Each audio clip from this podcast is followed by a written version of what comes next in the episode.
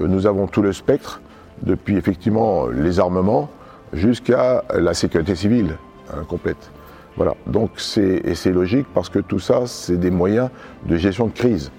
Des crises très graves qu'on peut appeler guerre, jusqu'à des crises humanitaires, etc. Donc ici se trouve réuni l'état de l'art, de ce qui permet aux États de, euh, de réfléchir, parce que c'est pas ici que s'acquiert des programmes. Le programme d'armement s'acquiert sur le long terme.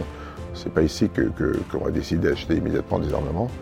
Euh, les États peuvent réfléchir. D'ailleurs, je rappelle que l'exportation d'armement, c'est très, très réglementé. Un, un industriel ne peut pas exporter d'armement sans l'autorisation de l'État. Bienvenue dans Défense Zone, podcast qui traite des questions de défense et de sécurité à travers des entretiens avec des militaires, des membres des forces de l'ordre, des personnalités politiques ou encore des entrepreneurs. En juin dernier, nous étions présents sur le salon Eurosatori 2022, le mondial de la défense et de la sécurité terrestre et aéroterrestre. Pour l'occasion, nous avons enregistré un passionnant entretien avec Charles Baudouin, ancien général 2 étoiles de l'armée française et désormais organisateur de l'événement. Avec lui, nous allons parler de l'industrie défense, de géopolitique, mais aussi de reconversion professionnelle. N'oubliez pas de vous abonner au podcast et également à notre magazine papier en vous rendant sur le site défense-zone.com ou en cliquant sur le lien en description de cet épisode. Nous vous souhaitons une bonne écoute. Bonjour Général, est-ce que vous pouvez vous présenter? Donc euh, Charles Baudouin, j'ai 60 ans, j'ai 38 ans d'armée, saint-syrien, cavalier. J'ai une carrière euh, en régiment, une carrière euh, de formation secondaire, études, de- études supérieures, de, brevet d'ingénieur, anciennement militaire supérieur scientifique et technique, spécialisé système d'armes, et une longue carrière dans le capacitaire, ce qu'on appelle le capacitaire, c'est-à-dire la définition des programmes d'armement, leur évaluation et leur livraison en force, leur évolution aussi. Et dans ce domaine, j'ai occupé tous les postes, officier de programme Leclerc, euh, chef du bureau à l'état-major de l'armée de terre, bureau système d'armes, directeur de la STAT, section technique de l'armée de terre pendant 4 ans. Et trois ans, sous-chef d'état-major plan programme, le chef d'état-major de l'armée de terre adjoint pour les programmes d'armement. Voilà. Et actuellement, vous, vous faites quoi? Alors, actuellement, je suis euh, euh, directeur général du COGES, une société qui organise des salons d'armement au profit du J4, dont est une filiale à 100%. Les trois salons que j'organise sont euh, Eurosatori, qui est le vaisseau amiral, le salon le plus important du monde. Un salon en Afrique, chez l'Africa, qui se tient à Abidjan au mois de juin des années impaires. Et un salon en Amérique du Sud, Bogota, euh, Expo de FANSA, qui se tient en novembre des années impaires. Euh, parallèlement à ça, j'organise des pavillons France au profit d'industriels français des, trois domaines, euh, terre, air, mer, euh, sur un certain nombre de salons étrangers, notamment euh, à IDEX, à Abu Dhabi, à US à Washington, à Bangkok, à Jakarta notamment. Voilà.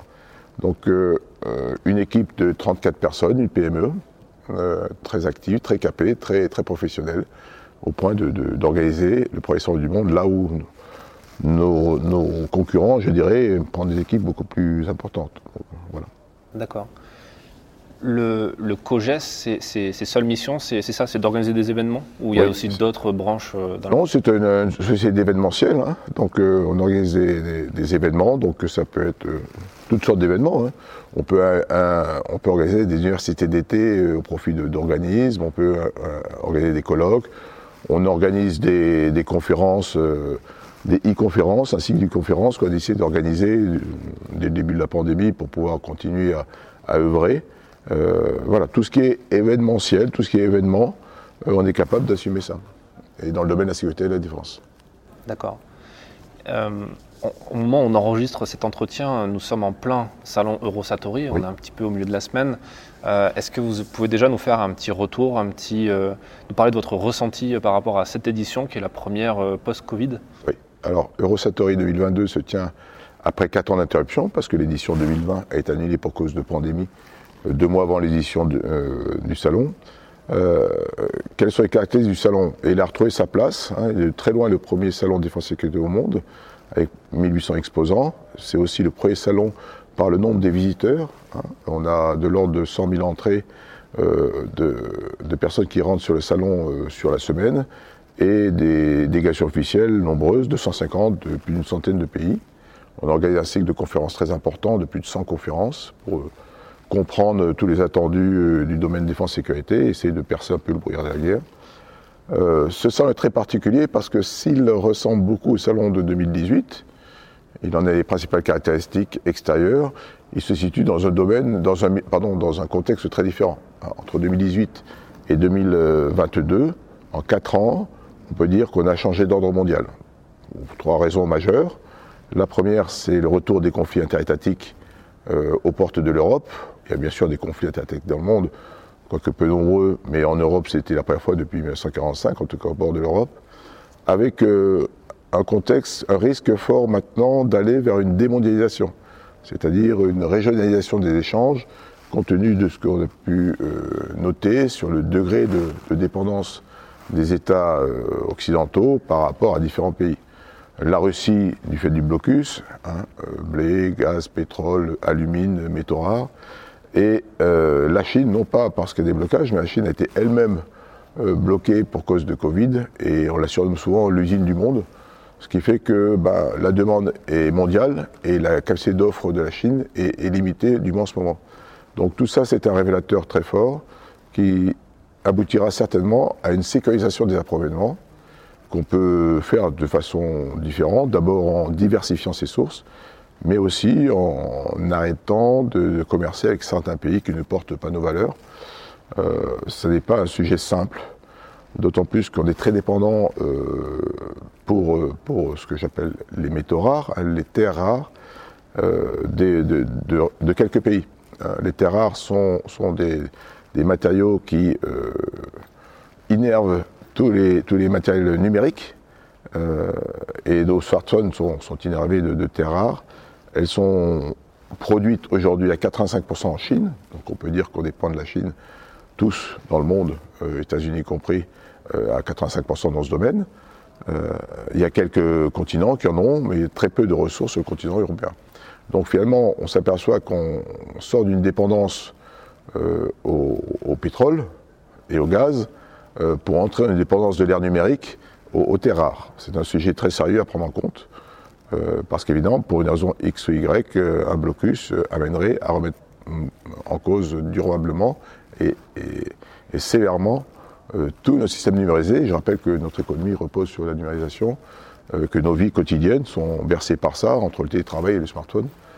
Euh, donc c'est un sujet, et bien sûr les, systèmes militaires ne sont pas différents des systèmes civils en termes de technologie, ils sont même, je dirais, dans la, même ère technologique. Aujourd'hui l'ère technologique c'est le numérique, ce n'est plus l'analogique, c'est plus le mécanique, ce n'est plus l'hydraulique, c'est bien le numérique qui est extrêmement puissant. Euh, mais euh, ce numérique nécessite rares. Donc euh, les armées elles-mêmes se trouvent confrontées à, ce problème.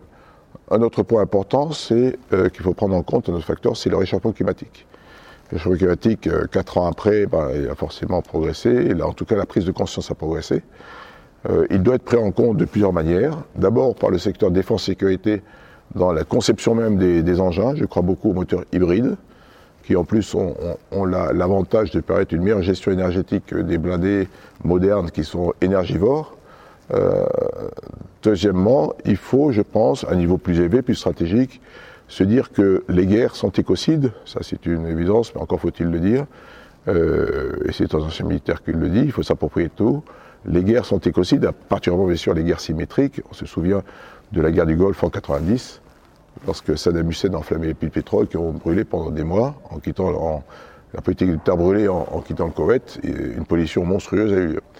Aujourd'hui, je ne pense pas que ce soit toléré d'avoir des mois des mois de pollution. Ça veut dire que les États qui auront à combattre, en tout cas les États occidentaux qui auront à combattre, devront, à mon sens, euh, derrière la force armée qui, qui reconquérera le terrain, en causant elle-même d'ailleurs quelques dégâts, parce qu'on portera des feux sur l'ennemi, mais si on précis, devra immédiatement après, à mon sens, euh, reconstruire, à la fois apporter assistance aux populations qui, ont subi les, pires malheurs, et reconstruire l'environnement. Hein. Euh, n'oublions pas que le conflit euh, en Ukraine se passe au milieu de 15 centrales nucléaires et que l'œuvre d'un fou suffirait à rendre le problème ukrainien au niveau de, l'Europe, voire même de pas mal de pays du monde. voilà ce dont j'ai conscience, et c'est pour ça que j'ai souhaité que nous, COGES, euh, inventions un démonstrateur de capacité d'intervention extrêmement rapide et, qui agit sur tout le spectre des opérations euh, sur des catastrophes euh, humanitaires d'origine industrielle, climatique ou même de conflit, pour pouvoir justement proposer aux États ce fait nouveau qui, à mon sens, est, consubstantiel de, la prise de conscience de la protection de l'environnement et du réchauffement climatique. Enfin, le troisième sujet, c'est, j'ai déjà un peu abordé avec le numérique, c'est l'explosion des technologies. Euh, notamment avec au centre le numérique, j'en ai parlé. Ce numérique euh, va, à mon sens, euh, ça n'est pas le cas encore, en dépit d'annonces, mais ce ne sont que des communications, se dirige vers l'intelligence artificielle et l'autonomie de robots, de drones, etc. Une plus grande autonomie en tout cas, si c'est une autonomie totale. Je ne crois pas à l'autonomie totale d'un robot. ce qu'on appelle les systèmes autonomes. Il y aura des semi-automatismes, des, je dirais des mécanismes automatiques, mais, mais certainement pas une autonomie totale. Cependant, euh, on va de plus en plus vers le numérique, à marche forcée. Je dirais que le progrès nous guide. C'est pas nous qui le guidons, c'est le progrès qui, s'impose à nous.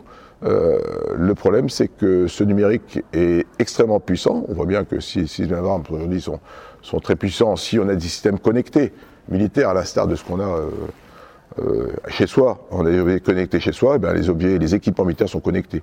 Un drone peut parler avec un véhicule blindé, avec un fantassin débarqué, sans problème. Et donc on voit bien cette connexion qui, multiplie les effets d'une force.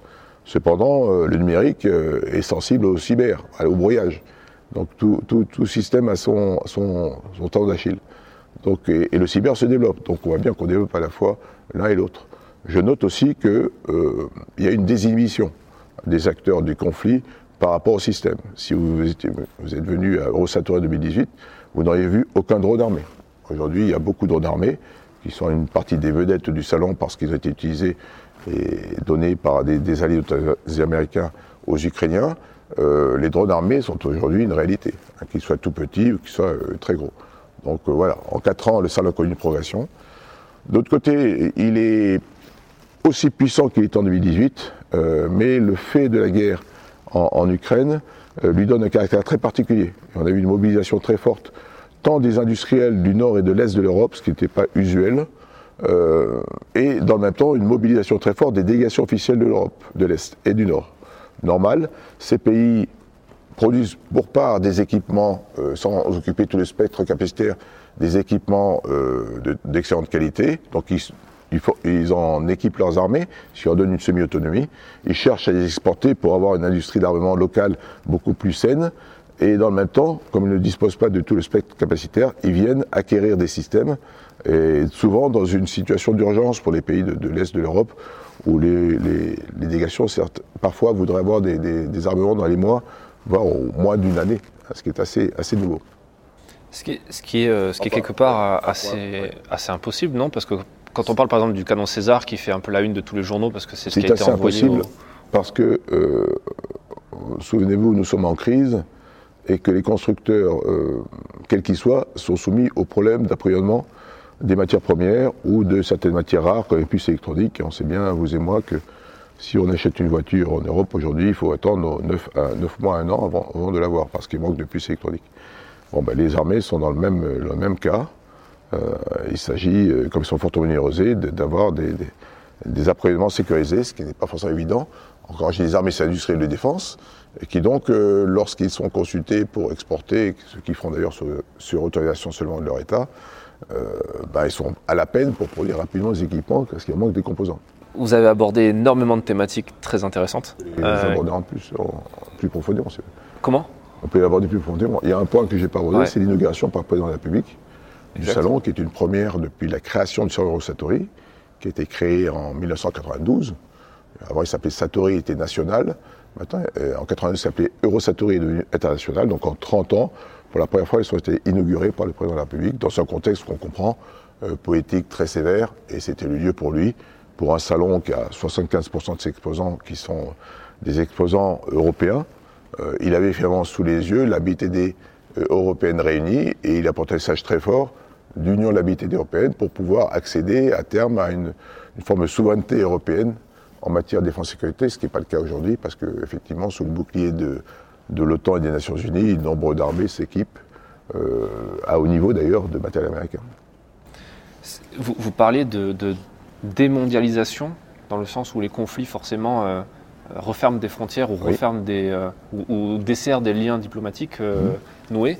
On, on, pourrait se dire pourtant qu'au final, surtout quand on voit ce salon, que l'industrie de l'armement, le complexe militaro-industriel, est déjà mondialisé depuis, depuis même très longtemps au final, parce que dans votre salon, on, voit tout type de, pays, qui restent quand même des pays, comme vous dites, des pays européens ou des pays alliés. Mais oui, bien sûr. Mais d'abord, je parle d'un risque de mondialisation. Bien évidemment, aujourd'hui, nous vivons une mondialisation euh, totale. Mais nous vivons sous le coup de sanctions que nous infligeons à la Russie, qui par contre-coup nous inflige d'autres sanctions, ou les sanctions que nous infligeons en, en, sanctions à la Russie. Euh, on voit bien que l'effet que ça a, l'effet que ça Donc, euh, si ça perdure, les effets seront, difficiles. Ce qui veut dire qu'il va falloir trouver des alternatives, comme j'ai dit. Hein, des solutions de remplacement, c'est en qu'on puisse en trouver en diversifiant les sources auprès d'autres pays. Mais je crois qu'il y a une chose entre voir sur un salon euh, des équipements de tout pays et puis une politique économique d'un pays qui dit je vais plutôt sécuriser mes, sécuriser mes approvisionnements sans forcément euh, déclarer la guerre à ceux à qui je ne m'approvisionne pas, mais je considère que euh, pour des questions, je dirais, de, d'éthique ou autre chose, pour des raisons de valeurs partagées, on peut je vais privilégier des, relations avec des pays qui partagent les, mêmes valeurs que moi, sans, déclarer la guerre à ceux qui ne partagent pas les valeurs. C'est certainement impératif parce qu'il euh, faut vivre les, crises dans le potentiel et non pas constater, comme on le fait allemand en Europe, maintenant en Europe, on constate euh, une, ultra-dépendance de beaucoup de pays en termes d'énergie auprès des Russes, euh, et on n'en sort pas en quelques, quelques mois. Donc il y a bien une démarche proactive et en anticipation à faire pour, euh, dans, ce but, mais qui ne sera pas une démarche facile. J'imagine que pour vous, effectivement, ça ne doit pas être simple de prévoir un événement comme celui-ci, qui ne doit pas se prévoir la semaine d'avant, euh, et d'être capable de... Est-ce que, vous êtes libre, par exemple, du choix des invités que vous avez, des exposants que vous avez, ou est-ce qu'il y a quelqu'un à l'Elysée qui va vous dire, attention, euh, ce pays, c'est pas possible?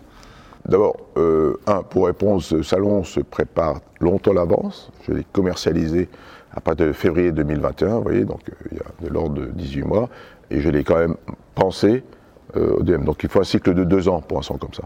Le repenser, tirer les conséquences du salon, ce qu'on fera au deuxième semestre, le repenser, penser les axes de progrès, les nouveaux axes, et puis, et puis ensuite commercialiser le salon pour arriver au salon.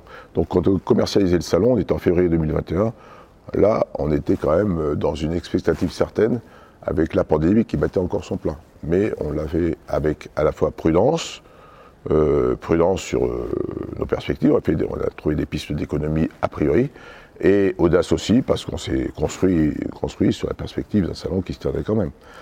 Voilà, de fait, on a été récompensé parce que le, salon dépasse nos espérances, on est très content de, ça. Maintenant, ce salon respecte toutes les règles, toutes les normes euh, nationales, internationales. Les interdictions de systèmes qui sont. Aucun, aucun équipement sur le salon ne doit prêter le flanc euh, à une interdiction qui soit limitée parce que les conditions, générales, de vente que j'impose aux exposants sont drastiques. Si je découvre sur un stand un matériel qui est interdit par des conventions, le stand est immédiatement fermé. Immédiatement fermé. Hein, c'est pas le matériel confisqué, c'est le centre qui est fermé. Donc c'est connu, euh, les gens ne s'y risquent pas. Donc, mais cela étant, on surveille l'affaire quand même. J'envoie toujours des équipes surveiller les stands pour s'assurer que certains petits malins ne profitent pas pour euh, mettre les équipements en pensant qu'au milieu du centre, ça se verra, au milieu du salon, ça se verra pas. C'est un très grand salon. Euh, maintenant, euh, donc aujourd'hui, bah, la Corée du Nord, par exemple, est interdite de venue hein, au salon parce que c'est un État interdit. C'est qu'il n'y avait pas de stand, c'est étonnant. Non, il n'y a jamais, non, c'est pas étonnant parce que ils sont interdits, donc ils n'ont pas le droit de venir du tout. Mais les Russes ne sont pas interdits, n'étaient pas interdits, hein, je rappelle, jusqu'à donc ils commençaient ça en février, ils étaient ils sont sous embargo depuis, 2000, depuis 2014, le Donbass. Donc le salon 2016 a marqué euh, une, absence quasi totale des Russes. Ils sont venus un petit peu, mais à, très faible niveau, 4-5 exposants, euh, exposants sans matériel. Ça, ils avaient le droit de le faire. Il n'y a pas de délégation officielle russe. Euh, voilà. Alors, cette année, j'avais quelques Russes inscrits. J'avais trois, trois, trois Russes inscrits, et c'est moi qui les ai contactés pour leur dire qu'il n'y a pas lieu de venir dans le contexte actuel. C'est quand même un salon qui est sous l'égide du ministère des Armées. Donc, je me dois de me placer dans dans la, ligne politique euh, étrangère qui a été définie par l'État et, par l'Europe, ce que les Russes ont parfaitement compris d'ailleurs. voilà, j'ai même interdit la présence de médias russes, hein, ce qui fait qu'il n'y a pas de, ni de médias, ni d'industriels de défense et sécurité russes.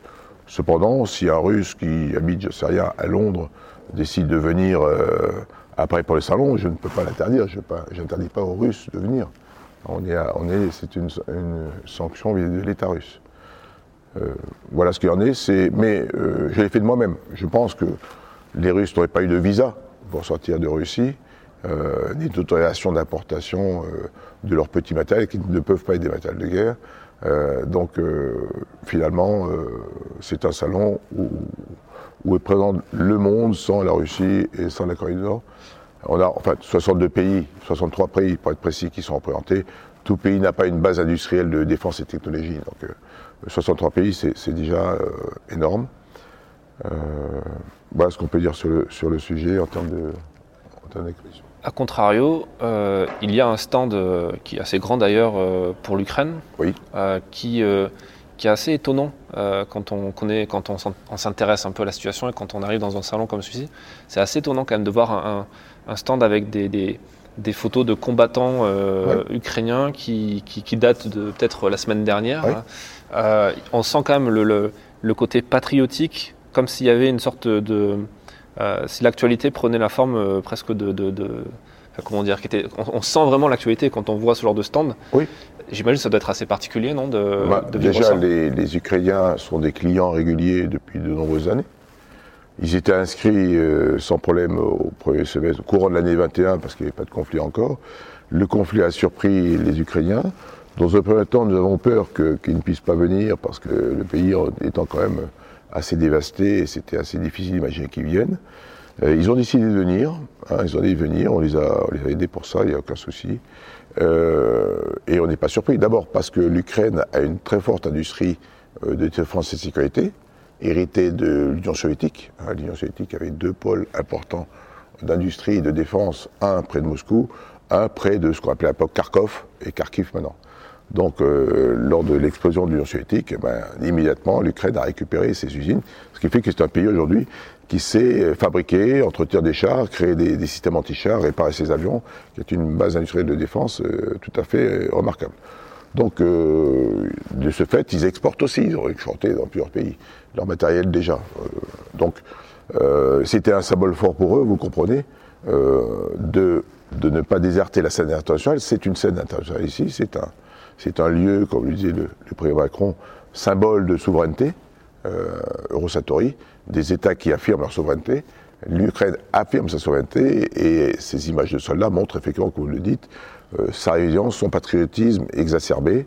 Euh, c'est un pays qui est en guerre et qui a décidé de faire de son stand un vecteur, je dirais, pour porter à la connaissance un peu plus euh, des pays qui passent, ceux qui vivent, et, voilà, et, ils peuvent en être, je crois, assez fiers.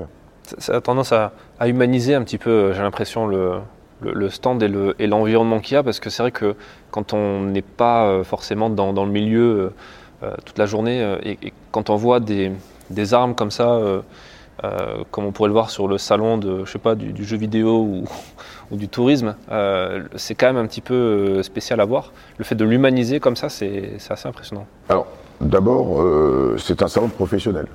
Ça n'est pas ouvert au grand public, donc on est sur un salon professionnel. Ces professionnels, qui sont-ils? Essentiellement des États, des États régaliens. Donc, je rappelle la Charte des Nations Unies que chaque État a le devoir de protéger ses citoyens et son environnement. Ce salon euh, donc présente euh, l'état de l'art euh, qui permet aux, États, hein, aux États, de venir de réfléchir à la structuration de leur défense. Tant il est vrai qu'une défense d'État se structure de deux manières. D'abord par le, top-down, ce que j'appelle la pensée, la pensée d'état-major qui veulent réaliser un modèle de force, et qui ensuite, c'est une pensée de long terme, de 10-20 ans, l'acquiert, et la pensée bottom-up, la technologie avance vite, et les états-majors viennent se, se, renseigner sur l'avancée technologique, qui empêche souvent d'être surpris par la disponibilité de matériel dont ils ne pensaient pas qu'ils pouvaient euh, euh, formaliser le besoin. Euh, ça, c'est un, un. Deuxième deux choses que je pourrais vous dire, c'est qu'effectivement, il y a des armes létales sur ce salon, ce n'est pas niable. Ça représente quand même 10% des exposants. Sur environ 1800 exposants, nous avons 180 sociétés qui exposent des, armes, létales, non létales, euh, toutes autorisées. Et euh, à côté de ça, 90% bah, de sociétés qui, ne présentent pas d'armes. Donc c'est à prendre en compte. Euh, nous avons tout le spectre, depuis effectivement les armements jusqu'à la sécurité civile hein, complète. Voilà. Donc c'est logique parce que tout ça, c'est des moyens de gestion de crise, des crises très graves qu'on peut appeler guerre, jusqu'à des crises humanitaires, etc. Donc ici se trouve réuni l'état de l'art de ce qui permet aux États de, euh, réfléchir, parce que c'est pas ici que s'acquiert des programmes. Un programme d'armement s'acquiert sur le long terme. C'est pas ici qu'on que, va décider d'acheter immédiatement des armements. Euh, les États peuvent réfléchir. D'ailleurs, je rappelle que l'exportation d'armement, c'est euh, très, très réglementé. Un, industriel ne peut pas exporter d'armement sans l'autorisation de l'État. Donc ça, ça, intervient dans, dans, le, dans le choix que fait un État d'autoriser une exportation qui reste une exception. Justement, est-ce que c'est pas un peu dangereux du point de vue entrepreneurial? Vous, vous êtes, vous êtes passé du, milieu militaire au sein de l'institution euh, à, l'entrepreneuriat. Quand on voit les évolutions qui sont de plus en plus euh, brutales et euh, rapides, et quand on sait le temps que prend un programme d'armement, vous avez été à l'initiative du programme Scorpion, qui a mis quand même beaucoup de temps à, être effectif. Là, on a vu des démonstrations lors de salon, mais finalement, c'est des choses qui ont été pensées il y a très longtemps. Quand un, industriel, un entrepreneur prévoit de vendre à tel ou tel client et qu'il base toute son économie, de son business model autour de ça, et que, je sais pas, au bout de deux ans, la situation géopolitique change brutalement et il n'a plus le droit de livrer son client, sous peine de, sanctions ou, ou même d'un mauvais éclairage médiatique, comme ça a été avec euh, notamment euh, la Russie, la France et, l'enquête de Disclose. Euh, comment, comment on gère ce, ce, Alors, On a l'exemple des deux bâtiments Mistral qui ont été fabriqués pour la Russie et qui sont en cours de livraison à la Russie. Et donc, ils ont été revendus à d'autres. Voilà. Donc, il y a toujours une faisabilité. dans le cas que vous présentez, qui est un cas tout à fait réaliste, hein, l'exemple Mistral est, frappant, de rediriger vers d'autres pays euh, les matériels étaient conçus pour ça. Oui, mais ça se fait pas en un claquement de doigts, parce que l'appareil est conçu pour euh, la langue, l'utilisation. Ils ont été vendus. Alors qu'effectivement, ils, étaient déjà avec des, inscriptions cyrilliques, mais ils ont été transformés assez rapidement et, vendus à d'autres. Donc, euh, C'est-à-dire qu'il y a une nécessité d'être, de s'adapter, d'être capable de, même commercialement parlant, de retrouver un client qui lui-même sait que de toute façon, ça va, il faut le vendre, donc il y a peut-être une négociation qui va, être impacté non, sur le, tarif justement de ce matériel-là? Si par exemple un pays sait que ce, matériel euh, doit être vendu, euh, ne peut pas être vendu à n'importe qui, parce qu'il euh, faut aussi le système d'armement qui va avec, le type de munitions, etc. Ça peut pas être dangereux pour une société de, d'évoluer dans ce, dans ce système-là L'État l'aidera parce que certainement, je pense que Mistral, dans le cas des Mistral, l'État a appuyé la promotion des, des, deux bâtiments. Euh, qui aurait d'ailleurs, dont un aurait pu être racheté par l'État euh, pour, pour vendre ailleurs. Donc euh, c'est un cas qui arrive. C'est souvent les, les développements se font soit en coopération, parce que dès le début du programme, c'est le cas du H90, de la 400M, enfin de, Tigre, les programmes sont nativement conçus pour être réalisés en coopération.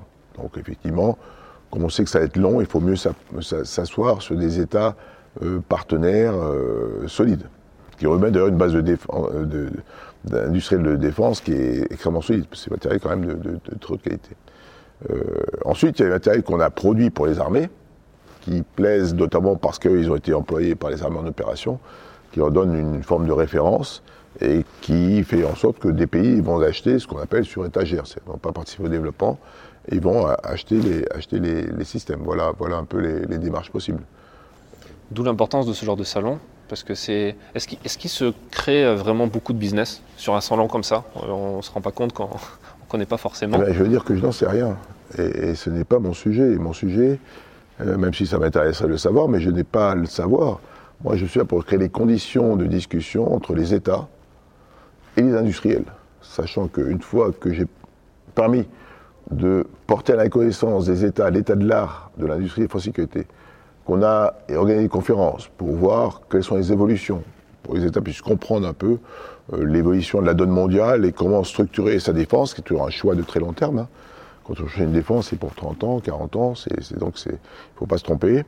Euh, les, personnes vont rentrer en, discussion, en négociation.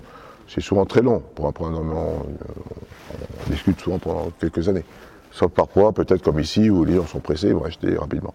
À partir de là, dès lors qu'ils décident de s'entendre, ce sera le problème entre le gouvernement du pays, de l'industriel, si c'est un industriel étranger, euh, et la délégation, de s'entendre sur les conditions d'exportation du pays. Sont dans tous les pays assez drastiques. Si ça va être français, ben, ça, ça un processus de, présentation devant une commission d'exportation des systèmes hein, qui a listé tous les pays et qui dira oui ce pays on peut et celui on ne peut pas. Donc il, décidera. L'industriel ne peut pas décider d'exporter à quelqu'un. Donc, euh, mais il sait à peu près les pays auxquels il peut exporter, ceux qu'il ne peut pas exporter, ou ceux pour lesquels les, restrictions d'exportation sont très lourdes. Il y a quand même dans le système d'armes des technologies avancées qui leur permettent euh, de se protéger, d'être protégés. on ne peut pas mettre toujours entre toutes les mains la technologie propre. Donc parfois, les matériels seront en entente hein, entre l'industriel et, l'acheteur bah, doté de technologie parce que l'État dira bah, c'est là je veux bien vendre ça mais cette technologie là je la conserve au niveau donc j'autorise telle autre technologie.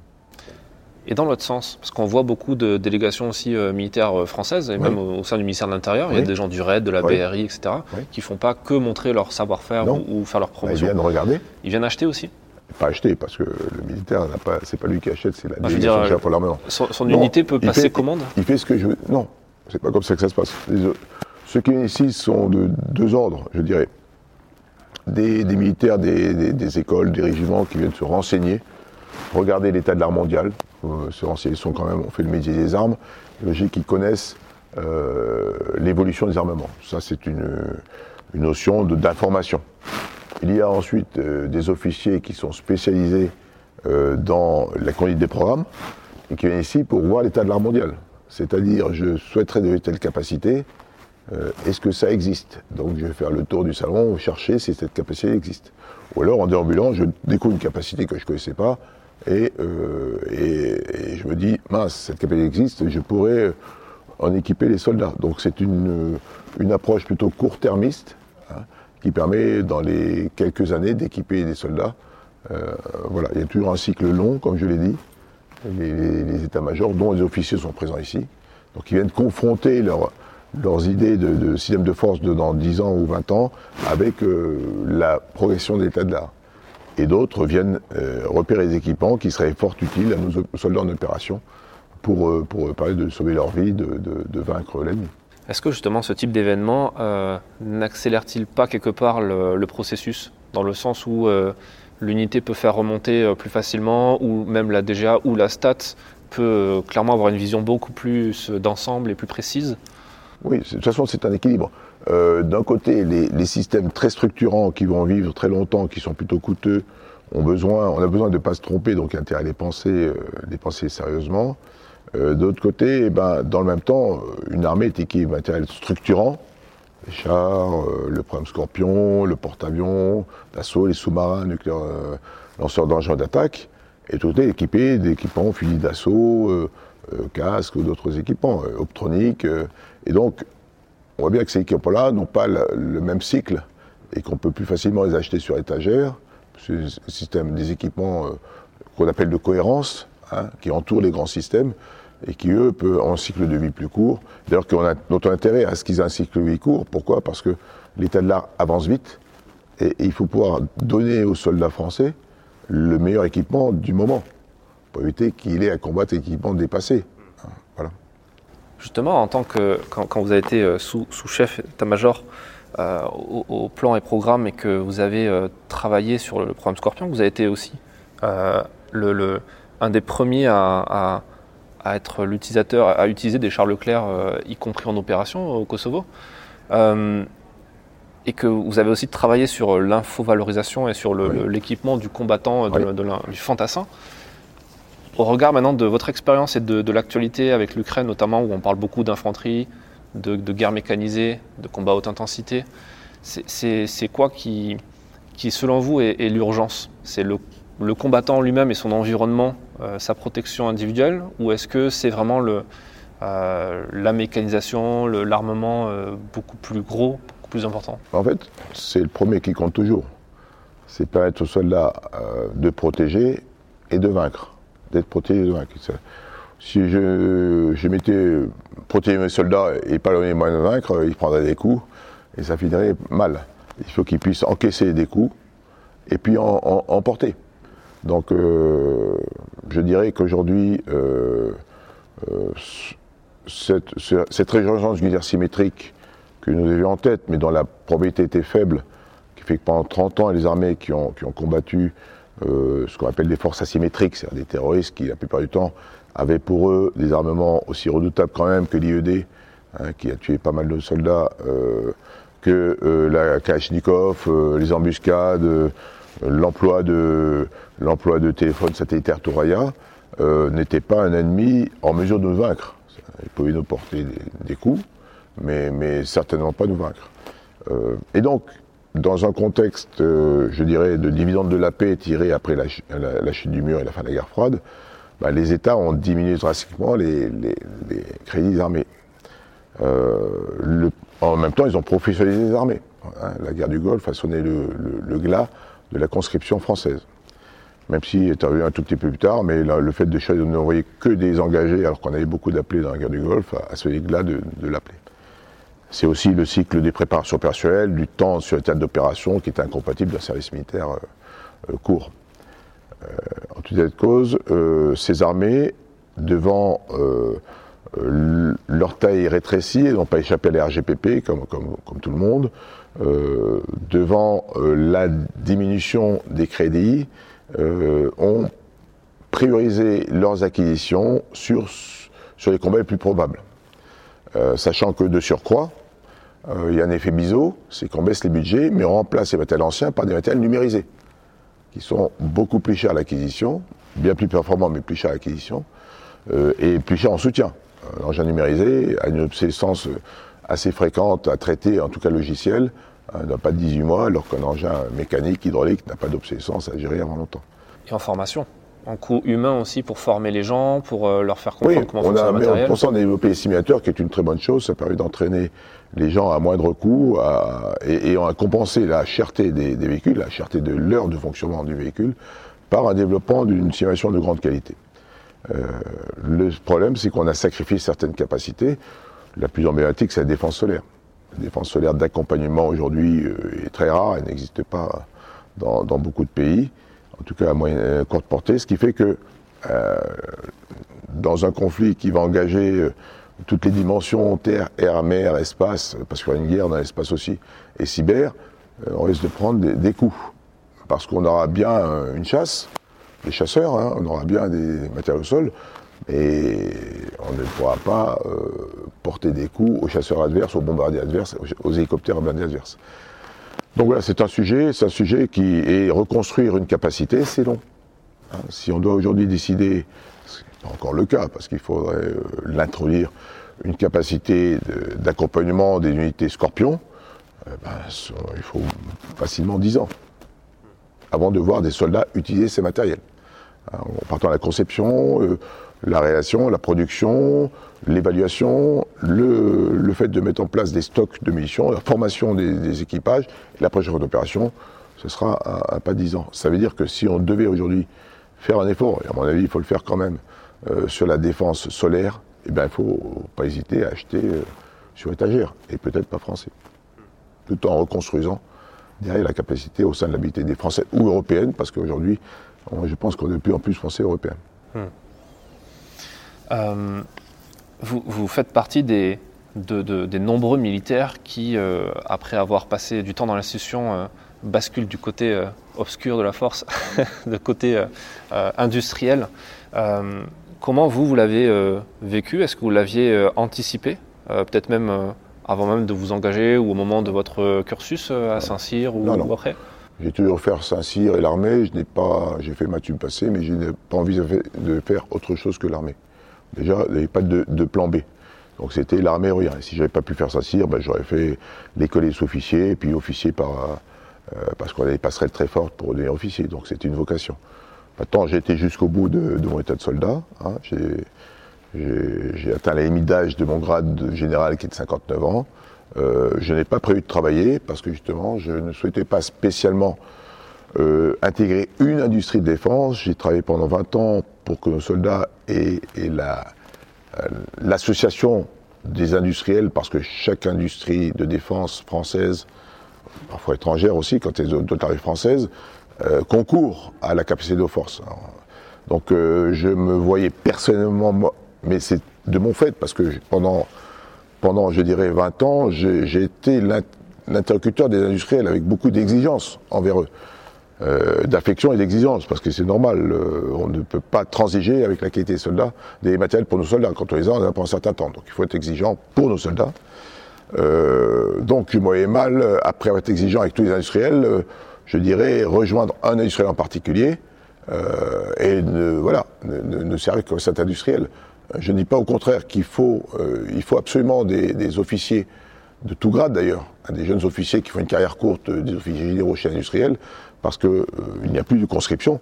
Et l'industriel n'a pas cette science militaire, n'a plus cette science militaire. Avant, les capitaines d'industrie avaient été chez le poton, ils avaient fait la ZOR. Ils avaient une culture militaire. Il n'y a plus de culture militaire dans le monde civil, et donc insuffler cette culture militaire, permettre aux industriels de, prendre le bon axe plutôt que se, se perdre et perdre de l'argent euh, sur un système qui, sera livré plutôt fort, c'est plutôt ça. Pour ma part, j'avais prévu de, ne rien faire. Euh, et puis on est venu me chercher pour, pour le COGES, c'est mon prédécesseur, que je connaissais très bien, qui est aussi issu du, milieu du système d'armes, souhaitait que sois un officier qui ait une formation au système d'armes, qui prenne sa suite, et puis voilà, j'étais retenu mais, mais je suis quelqu'un de, libre, en ce sens que, euh, d'abord, 20 ans, 20 ans d'expérience capacitaire, euh, avec en tête en permanence que le seul euh, point d'application, le seul institut de sélection, c'est la sélection du soldat, et rien d'autre. Hein, c'est lui qui compte seul, c'est pour ça que j'ai toujours considéré que mon objectif était charnel. ça continue de guider mon action. Qu'est-ce que je fais? Ben, D'abord, je ne suis d'aucun d'aucune industrie en partie et de tout en même temps. Je continue, pour ceux qui veulent bien m'écouter, à donner des conseils. Euh, voilà, de façon tout à fait, euh, je dirais, euh, spontanée et, simple. voilà, parce que cette expérience est toujours là, parce que ça me concerne, parce que, le, que notre armée restera mon armée quoi qu'il arrive. Hein. voilà, mais j'ai préféré voilà, rester un homme assez libre. Donc je suis un organisateur d'événementiel, hein, d'événements. Donc, euh, j'organise des salons d'armement, mais c'est ça, là aussi, j'utilise 20 ans de passé capacitaire pour essayer de discerner les tendances, là aussi, dans, la masse des nouveautés d'équipements. Elles sont comme ça, c'est 155 000 mètres carrés. Hein. Euh, donc, euh, il faut bien pouvoir mettre tout ça en perspective. Les grands décideurs ne vont pas se perdre dans le détail, ils vont savoir quelles sont les tendances. Et euh, c'est là que je trouve un point de convergence que je n'ai pas forcément vu au départ entre mon ancien métier et celui-là. C'est organiser d'abord, évidemment, des salons, et des salons performants qui soient au premier rang mondial, avec un service rendu euh, le meilleur qui soit, euh, mais dans le même temps, mettre en perspective des capacités nouvelles. C'est pour ça qu'on a fait LPED, hein, le projet qui traduisait cette, évidence que la mutualisation des catastrophes climatiques doivent trouver une réponse, et cette réponse, elle est concrète, elle est faite par des industriels. Donc on, a, on connaît très bien le tissu industriel, qui soit euh, de défense, de sécurité ou de sécurité civile, et on a un rassemblement industriel autour d'un concept qu'on a inventé et qu'on propose. Notre niveau ne va pas plus loin que proposer euh, aux États, à l'ONU, à l'Union européenne, aux régions, à ceux qui souhaitent euh, prendre l'idée et se construire cette force. D'accord. Pour, terminer cet entretien, euh, quel est le conseil, c'est la question que je pose traditionnellement à tous nos invités, quel est le conseil que vous aimeriez donner à, pour le coup, peut-être un, officier ou, un personnel de l'armée française qui, qui aimerait, pourquoi pas, se lancer dans, l'entrepreneuriat, dans l'industrie, pas forcément l'industrie défense, mais qui aimerait créer comme ça une continuité dans sa carrière, une deuxième vie, qu'est-ce que vous donnerez comme conseil? Bah, c'est d'abord une envie. Il y a deux solutions. Si on le fait par obligation, et c'est tout à fait compréhensible, les officiers partent assez jeunes, ils ont souvent en charge de famille. Parfois ils partent plus jeunes que la fin de grade, donc ils ont l'obligation souvent de retrouver un, travail. Donc après, dans cette obligation, bah, c'est quand même mieux de trouver les voies où on peut s'épanouir par rapport à ça. Donc je, conseillerais toujours de chercher l'épanouissement. Il y a énormément de secteurs d'activité, pas forcément dans le domaine sécurité et défense pour trouver son épanouissement. Euh, ça permet aussi aux soldats qui a une, c'est ce que je constate, une science du commandement, hein, de, de, censé avoir du charisme, être en mesure d'être un, un, leader, de pouvoir continuer à exercer, euh, s'il le peut, euh, cette action euh, dans, dans, le milieu civil. Parce que les, les moteurs, je dirais, de, du management, comme on civil, sont, sont, les mêmes que dans le, militaire. Et moi, envie de mettre deux choses, c'est l'affection et l'exigence, hein, tous les deux portés à haut niveau. Il faut considérer être en affection avec les personnes, mais dans le même temps être exigeant. Voilà, parce que bah, c'est struggle for life, comme une, action. Maintenant, euh, voilà, c'est être cohérent avec soi-même, cohérent avec soi-même, et ne pas oublier ce qu'on a été. Hein, ne jamais, je pense, mener une action qui puisse, je dirais, être en contradiction avec les valeurs que ces officiers ont portées. Autant, euh, pourquoi? Parce que ce serait quand même bien dommage de, trahir les valeurs qu'on a portées pendant un certain nombre d'années, qui sont censées être une éthique. Euh, voilà. Donc euh, le service de l'autre, pour moi, est quelque chose de fondamental. ça peut être pour ces soldats, même s'ils ne sont plus nos soldats propres, mais, mais ça peut être pour les autres aussi, pour, pour beaucoup de, nos concitoyens qui ont besoin, besoin d'aide. Voilà. Et souvent, les militaires d'ailleurs le font. Voilà. Les, militaires sont de bons entrepreneurs, en général, de ce que vous voyez? Je dis que le militaire, bien évidemment, il n'est pas formé pour ça. Il n'a pas les formations, de... mais ça s'acquiert, ça. Le militaire a ceci de particulier, doit avoir ceci de particulier, c'est de décider dans l'incertitude. Le militaire, c'est quelqu'un qui a été, officier, a été euh, instruit, entraîné pour commander. Euh, commander, c'est choisir, et choisir, c'est renoncer. Euh, ça veut dire que la chose la plus noble qui soit, la plus difficile qui soit, c'est de décider, parce que ça engage quelque chose. Une décision entre deux solutions, que, ou une très mauvaise et une, très bonne, c'est pas une décision, c'est une évidence. La décision, c'est de renoncer à quelque chose pour autre chose, c'est s'engager personnellement et, assumer les conséquences de ça. Je pense que la capacité à réagir en crise, hein, l'officier était aussi construit pour être très disponible, réactif, adaptatif. Euh, voilà, donc cette forme de, courage intellectuel, euh, je pense, euh, trouve, est une clé qui ouvre toutes les portes. Bah, c'est une très bonne conclusion. Merci pour cet échange. Merci, avec plaisir. Merci d'avoir écouté cet épisode jusqu'à la fin. S'il vous a plu, partagez-le autour de vous et abonnez-vous au podcast pour ne pas rater les prochains. Défense Zone, c'est aussi un magazine en ligne et en version papier disponible sur le site internet défense-zone.com.